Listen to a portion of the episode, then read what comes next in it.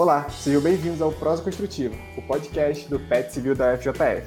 Antes de iniciarmos, não deixe de seguir o PET Civil nas redes sociais, no Instagram, no LinkedIn e no YouTube, PET Civil FJF. Eu sou o Breno.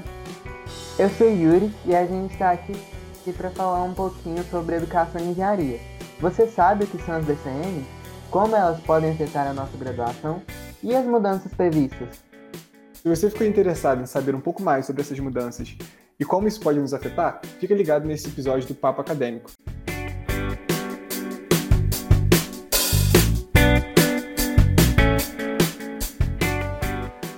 As diretrizes curriculares nacionais determinam objetivos e metas a serem alcançados pelas instituições de ensino, e ela tem como principal objetivo poder fazer com que todos os cursos do país tenham uma formação básica comum.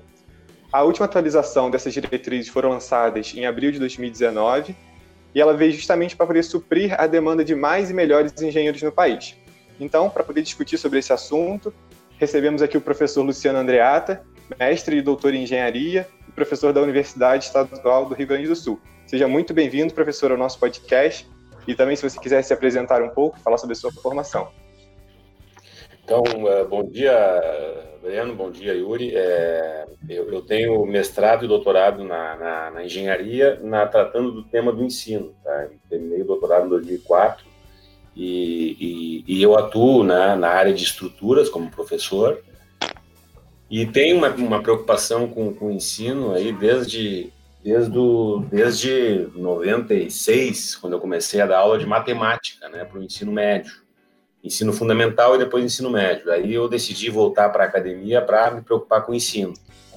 E, tendo em vista que a minha formação inicial lá, como bolsista, eu era bolsista na área de métodos numéricos, para cálculo de estruturas e tal. Aí depois eu, eu fui para o ensino e aí a minha, minha preocupação acadêmica sempre foi o ensino. E eu coordeno, coordeno um programa de pós-graduação em formação docente para ciências exatas e engenharias, né? PPG STEM, é, lá em UERGS. Então, sou um pesquisador da área de ensino voltado para as áreas de engenharia e exatas. É, nosso professor Luciano, é, é, é ressaltando aí o, o, agradecimento, né, pela, por, pelo senhor ser tão solícito aí para estar tá aqui com a gente nessa manhã. É, e já começando um pouco com o tema, a gente vê aí que a versão anterior ela data de 2002, né? E hoje a gente vê que de 2002 para a nova versão do ano passado, em 2019, é, tinham várias lacunas que precisavam ser revistas, que é, tornavam é, necessário uma reformulação né, dessas diretrizes. E, então, referente a esse processo de implementação, é, como e, e por que né, é, essas diretrizes significam um marco para a formação dos novos engenheiros que vão, vão vir aí? Bom, ela tem, ela tem basicamente três dimensões assim que são significativas é, no, do ponto de vista de uma mudança. Né? A primeira é valorizar a aprendizagem ativa, né? que é uma que é uma concepção uh, pedagógica, né? Fundamental, né, que é o aluno deixar de ser passivo, deixar de ser na engenharia isso é muito forte, né? Ele fica lá assistindo às aulas, copiando, fazendo exercício que o professor solicita e tem pouca interação, né? Pouca participação no processo de aprendizagem. Então, a aprendizagem ativa é uma das principais dimensões. Outra é a questão é, da, da, valorização da atividade nobre do engenheiro. Qual é a grande, qual é a atividade nobre do engenheiro? É, é o projeto, né? Para solucionar um problema, eu tenho que ter uma base técnico-científica e eu tenho que fazer um projeto.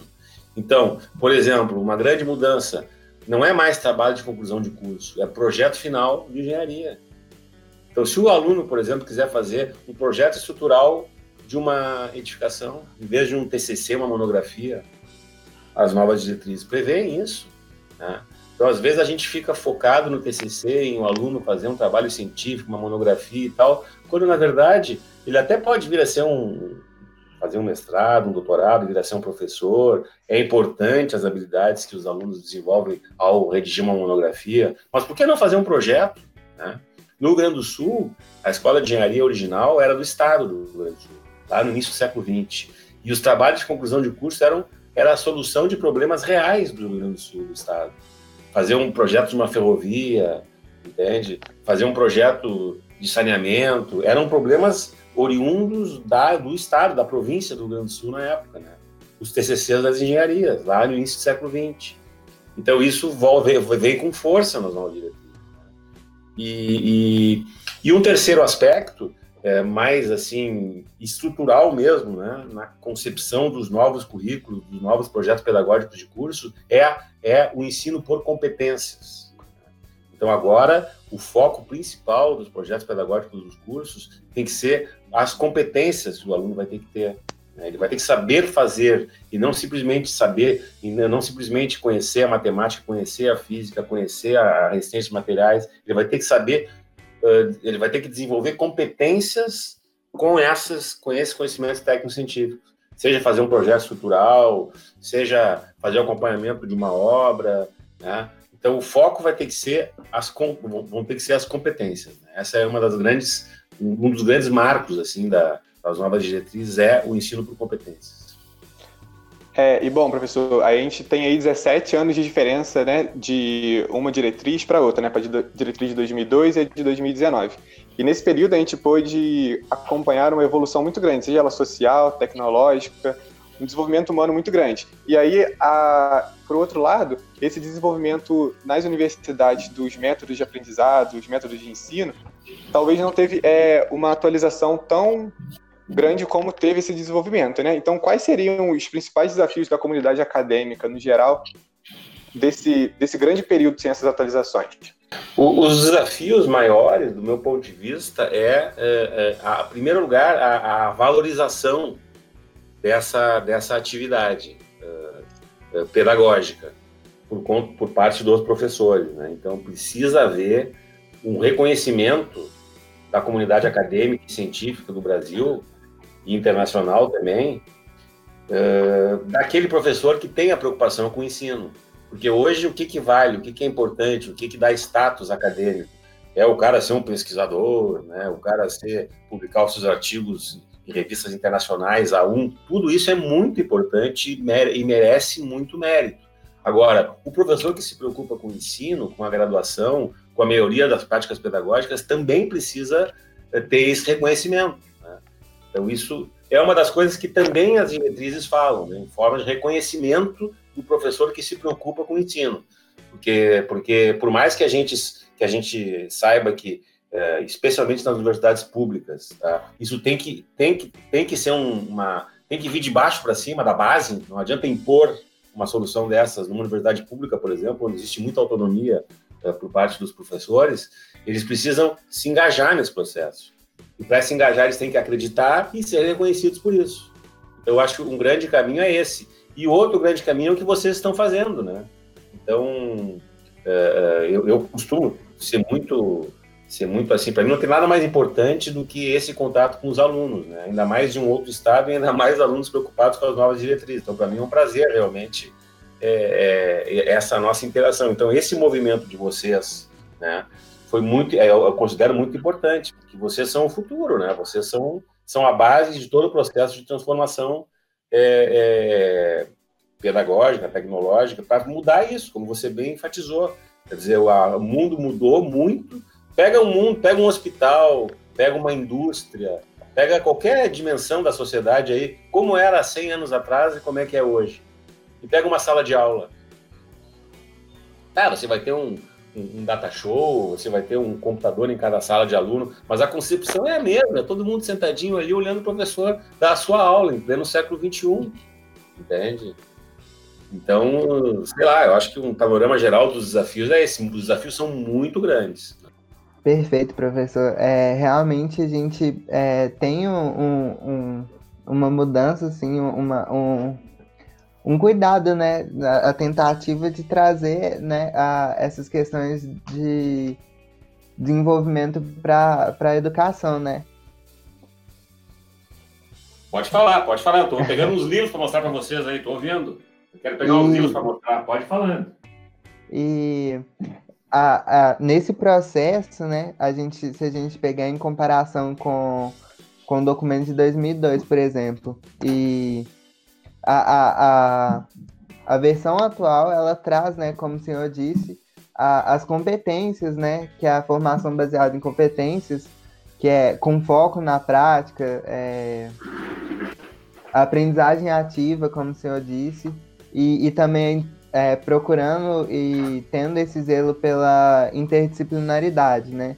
É, assim, é, tecnicamente, quais são as inovações é, propostas pela, por essa atualização? A gente fala até em questão de que tem um, um, um conceito muito interessante que seria o engenheiro 4.0.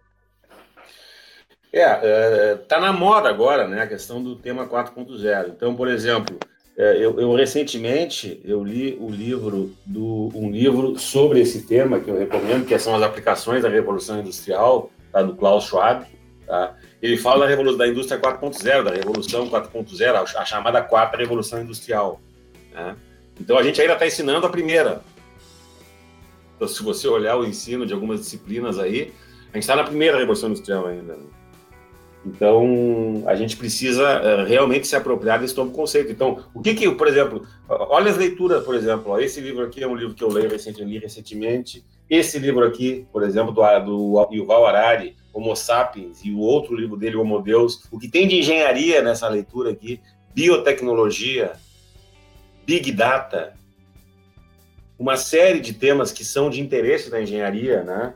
Vários livros, né? Esse livro aqui que fala da, da sociedade com custo marginal zero, né? Quer dizer, os serviços estão cada vez, os serviços estão cada vez mais baratos, né? Na medida em que eles são oferecidos, é, no momento que eu tenho um aplicativo, que eu tenho um serviço que, que se, se, realiza de uma forma muito mais automatizada, ele se torna barato, ele se torna muito uh, e aí tu gera um problema, inclusive, para quem oferece esse serviço. Ele começa a ser muito barato. E esse livro aqui também é um livro muito interessante, Os Robôs e o Futuro do Emprego.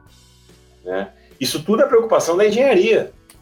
O que, que a Revolução 4.0 vai fazer ou vai trazer para o Brasil, por exemplo? Que tipo de benefício a gente vai ter com essa, com essa transformação tecnológica? A gente vai simplesmente dizer, oh, parabéns Google, parabéns Apple, parabéns Amazon, vocês são o máximo. E nós?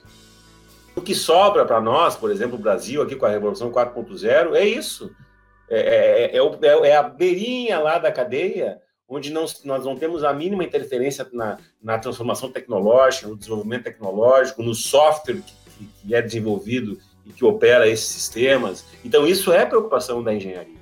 Tá? A gente tem que estudar a Revolução 4.0, isso tem que ser tema de disciplina de engenharia. Tá? Então, eu vou dar um exemplo, que eu trabalhei numa disciplina chamada Tecnologia e Desenvolvimento, nome da disciplina. A disciplina estuda a questão dos impactos da tecnologia para o desenvolvimento humano e social. Então, eu desenvolvi lá com os alunos, a gente fez um, um levantamento, que tem um livro do Bregman chamado. Uh, daqui a pouco eu me lembro o nome, é, Utopia, Utopia para Realistas. Ele fez uma, uma um estudo estatístico ele, e ele identificou que o desenvolvimento humano, os índices de desenvolvimento, de desenvolvimento humano dos países não melhora com o PIB per capita. Não existe correlação. Não significa que um, um país que tem um PIB per capita grande vai ter um índice de desenvolvimento humano melhor. Porém, a desigualdade sim. Quanto menor a desigualdade, maior o índice de desenvolvimento humano. Então, tem países, por exemplo, Portugal e Estados Unidos, por exemplo.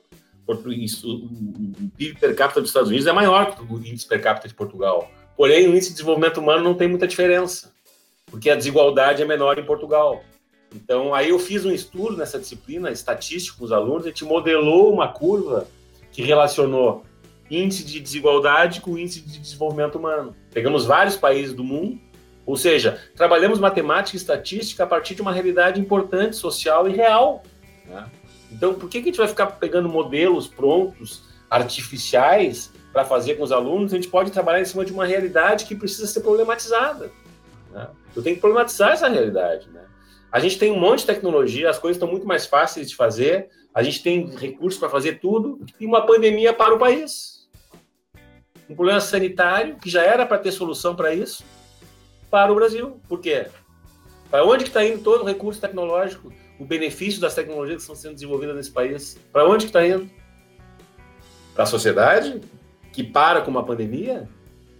Está tendo melhoria? Está tá reduzindo a desigualdade?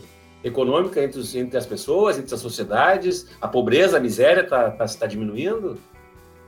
Né? Isso aí é problema de engenharia, porque a gente faz a tecnologia, a gente faz o que que a gente faz? Legal. O que que a gente faz? Os, os, os currículos estão dando conta. Mas por que que a gente faz?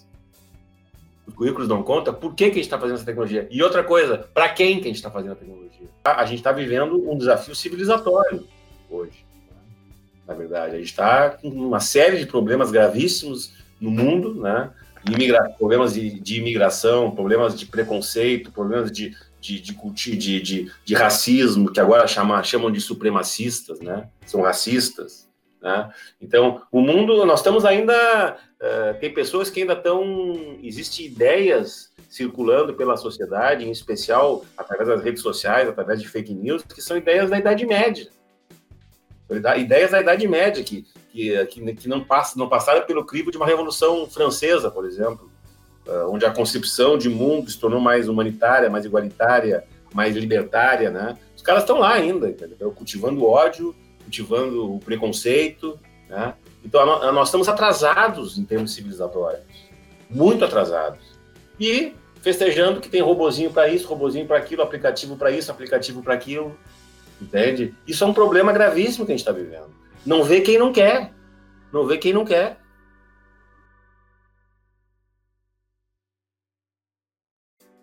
Isso mesmo, porque acaba que a gente tem aí é, desenvolvimento de, de novas tecnologias e tal, mas até que ponto é, essas tecnologias são para o bem realmente, né?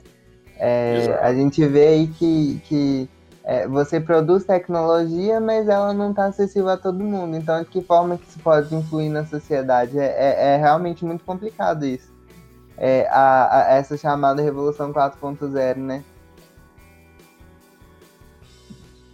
É, professor, e como você disse, né, talvez essas diretrizes possam vir e trazer um olhar crítico para o engenheiro, né, possa trazer um olhar que ele possa parar e pensar o porquê dessa de fazer engenharia, né, o real motivo e como ele pode agregar ao mundo com isso, né.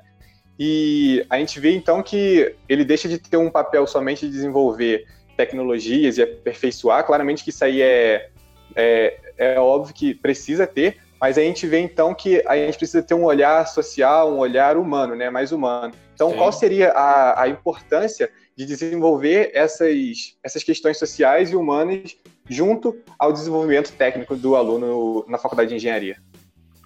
Isso aí é de suma importância, né? É de suma importância.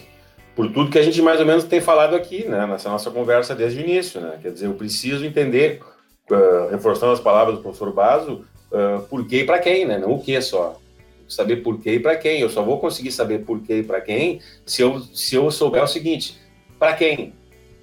Para a humanidade. Ou seja, o principal é o desenvolvimento humano.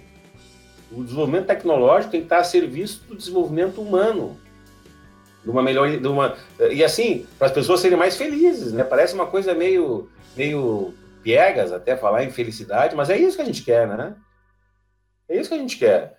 O, o De fala isso, tem um livro que ele fala todo ele explicando de uma forma cons consistente o conceito de felicidade. Né? Então a gente tem que buscar a felicidade dos seres humanos.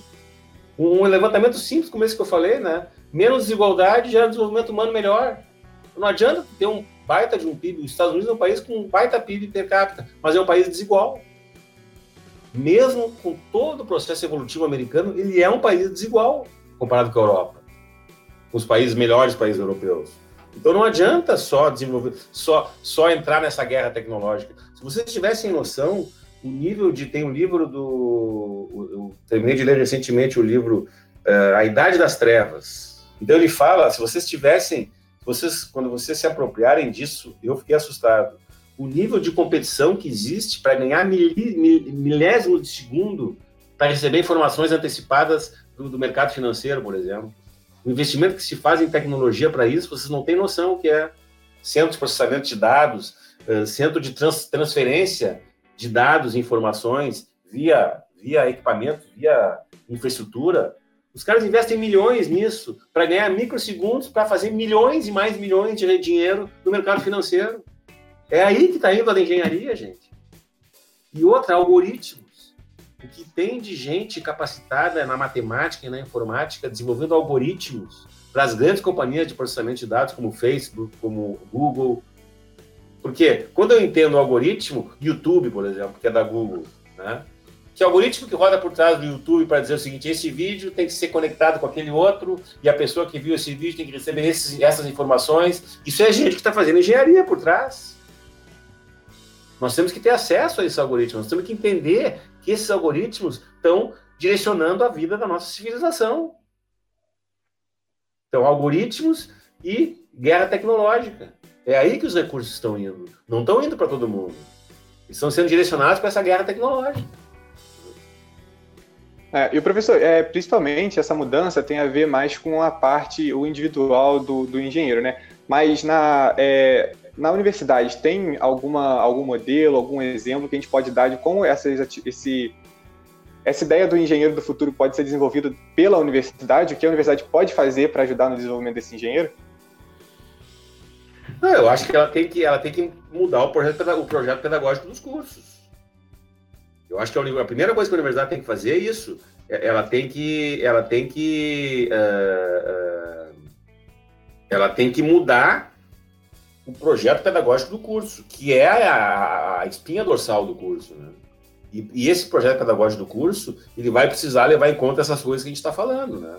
Uma cadeira como essa, tecnologia de desenvolvimento, por exemplo, é fundamental, né? E não adianta só criar uma disciplina nova. As disciplinas normais, as disciplinas usuais, elas têm que começar a fazer aplicações voltadas para essas coisas. Né? Então, não é só criar disciplina nova. As disciplinas também têm que se transformar e através de, um de, de, projetos interdisciplinares. Né? Então, você pode criar lá, por exemplo, pode ser um semestre lá, o tema desse semestre é a biotecnologia, tema transversal. Aí todas as disciplinas vão trabalhar em torno desse tema transversal. E aí eu vou ter relações entre as disciplinas que nos levem para esse tema. E assim tem que pensar junto com o corpo docente. Né? Eu acho que essa é a grande função da universidade, é transformar os seus projetos pedagógicos nos cursos. É, beleza. E a gente sabe que então, tem, a gente tem mais de um ano já dessa, dessas diretrizes novas que foram lançadas, e referente ao âmbito acadêmico, a gente vê uma possível é, implementação vai ocorrer de, de, maneira certa, ocorre de maneira satisfatória no Brasil, ou isso ainda está sendo muito pouco desenvolvido? Porque a gente, como aluno, não tem muita ideia de como que os professores estão lidando com toda essa, essa mudança e tudo mais. Mas a gente, você como professor, a gente pode ver que isso será uma boa implementação, vai conseguir ser implementado, ou ainda tem muitas dificuldades que pode fazer com que essas diretrizes não sejam bem implementadas na educação brasileira? A gente está vivendo um momento muito difícil no Brasil, né? A gente está vivendo um momento onde está se pensando muito pouco, né?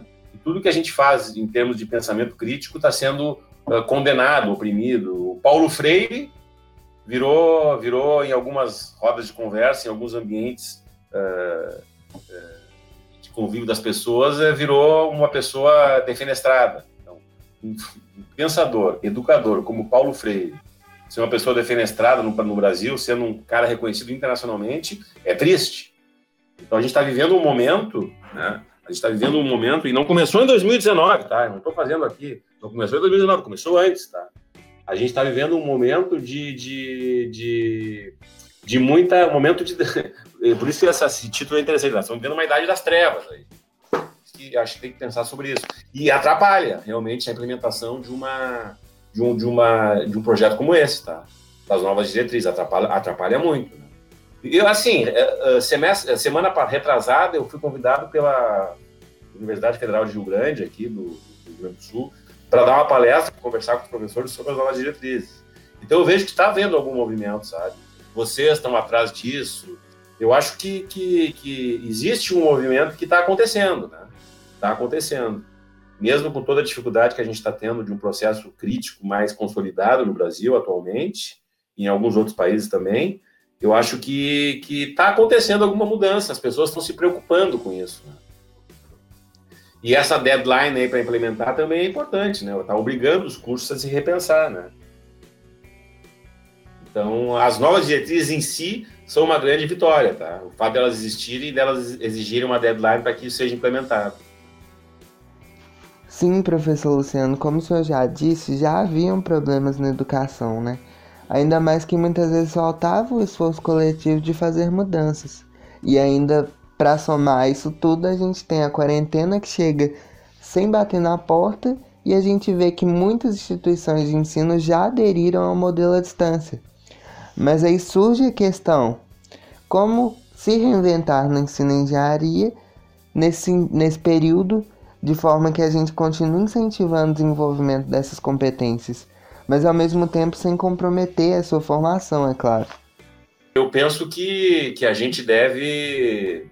não deve parar, entende? Eu acho que a gente eu achei muito importante a decisão da nossa universidade de, de se adequar e de tentar continuar de alguma forma. Né? A sua, a sua, porque a gente tem um compromisso com a sociedade, a gente é financiada com dinheiro público, né? com dinheiro da, da sociedade. Então, eu acho que, que, que, é importante que as universidades se reinventem, de certa maneira, né? É, que utilizem ferramentas. Essa nossa conversa aqui, por exemplo. Poxa, isso aqui, por que não usar essas ferramentas, eh, mesmo sem pandemia, né? Por que, que eu tenho que, né? Nós estamos falando, vocês estão em Juiz de Fora, eu estou em Porto Alegre, vocês poderiam estar em, na, na Europa, nos Estados Unidos, a gente pode fazer interagir de uma forma muito mais eficiente, eficiente hoje. Então, eu acho que tem muita coisa que ficou, que tava, que a gente estava na zona de conforto, assim, sabe? A gente não estava utilizando aquilo que, que podia utilizar. Então, eu acho que, que a, a pandemia traz um, um momento de, de uh, da sociedade se, da, da sociedade e da civilização se repensar, né? Especialmente a nossa civilização, vamos dizer assim, ocidental, né? Eu acho que é um momento que a gente está tendo, não só para a questão do ensino online, né? Ou remoto, mas para a gente se repensar como sociedade, né? É, então, um pouco de finalizar, a gente quer deixar mais um tempo se o senhor tiver algo a acrescentar, mais alguma coisa a falar? Eu acho que fica o, fica o link aí nosso aí para a gente seguir ajudando a transformar essa sociedade e, em primeiro lugar, transformar cada um de nós, né? Eu acho que o Breno mudando, o Yuri mudando, os colegas todos mudando aí, vocês mudando vocês mesmos, já, já é o início, né? Já é o início. O nosso episódio vai chegando ao fim e eu queria agradecer imensamente ao professor Luciano Andreata pela solicitude e pela disponibilidade em gravar esse episódio com a gente. Agradeço em nome de todos os membros do PET Civil. Não se esqueça de seguir o PET e compartilhar esse episódio com seus amigos. A gente fica por aqui. Até a próxima!